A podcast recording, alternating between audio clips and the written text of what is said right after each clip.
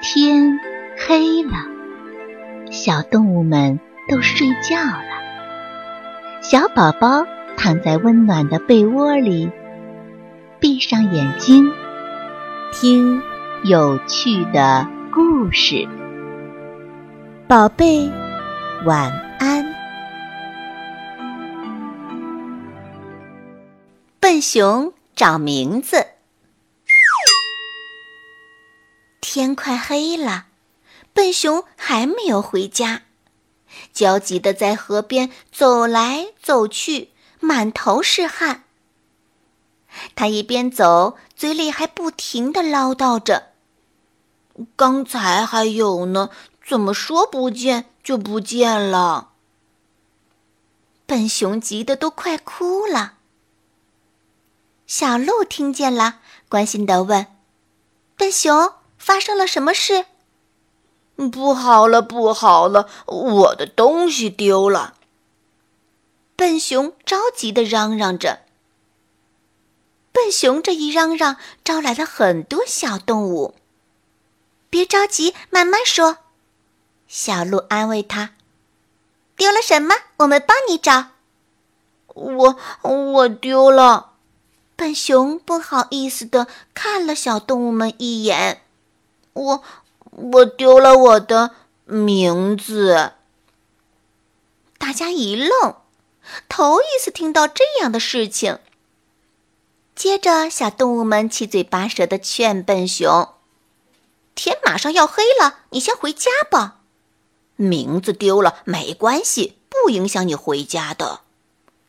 只要你没有丢，不就没事儿啦？”不，不行啊！名字对我很重要的。笨熊着急地说：“现在天黑了，找不到它，它会害怕的。”名字不会害怕的，小鹿说：“如果我们找到了它，会送给你的。”是呀，你的名字即使给别人，别人也不会要的呀。小白兔笑嘻嘻地说。你们不知道，名字一直陪伴着我。现在它丢了，如果我找不到它，它它多伤心啊！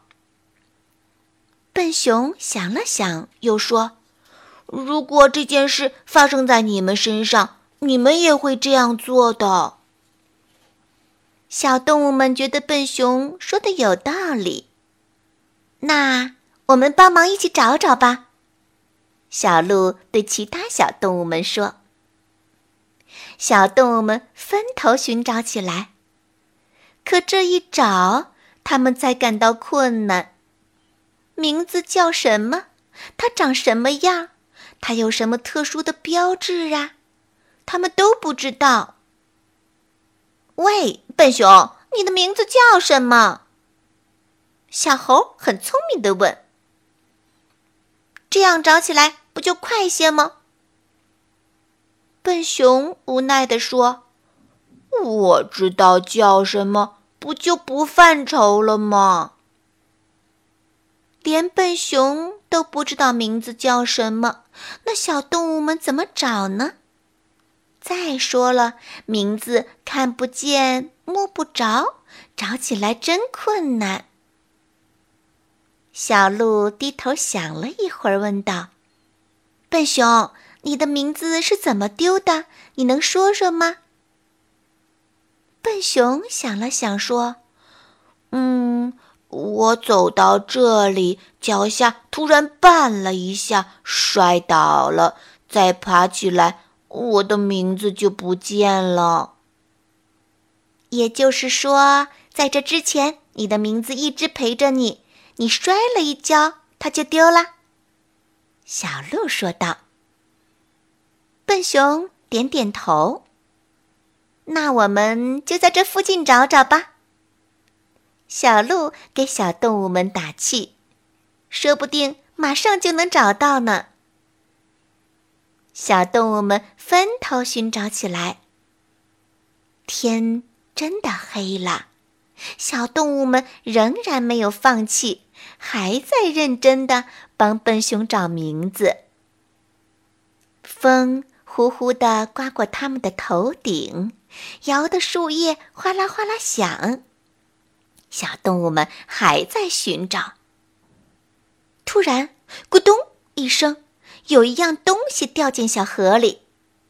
笨熊一愣，大声喊了起来：“找到了，找到了！太好了！”小动物们都围了过来。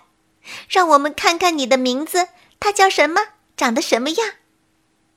它的名字呀，叫咕咚，长得很漂亮的。笨熊得意洋洋地说：“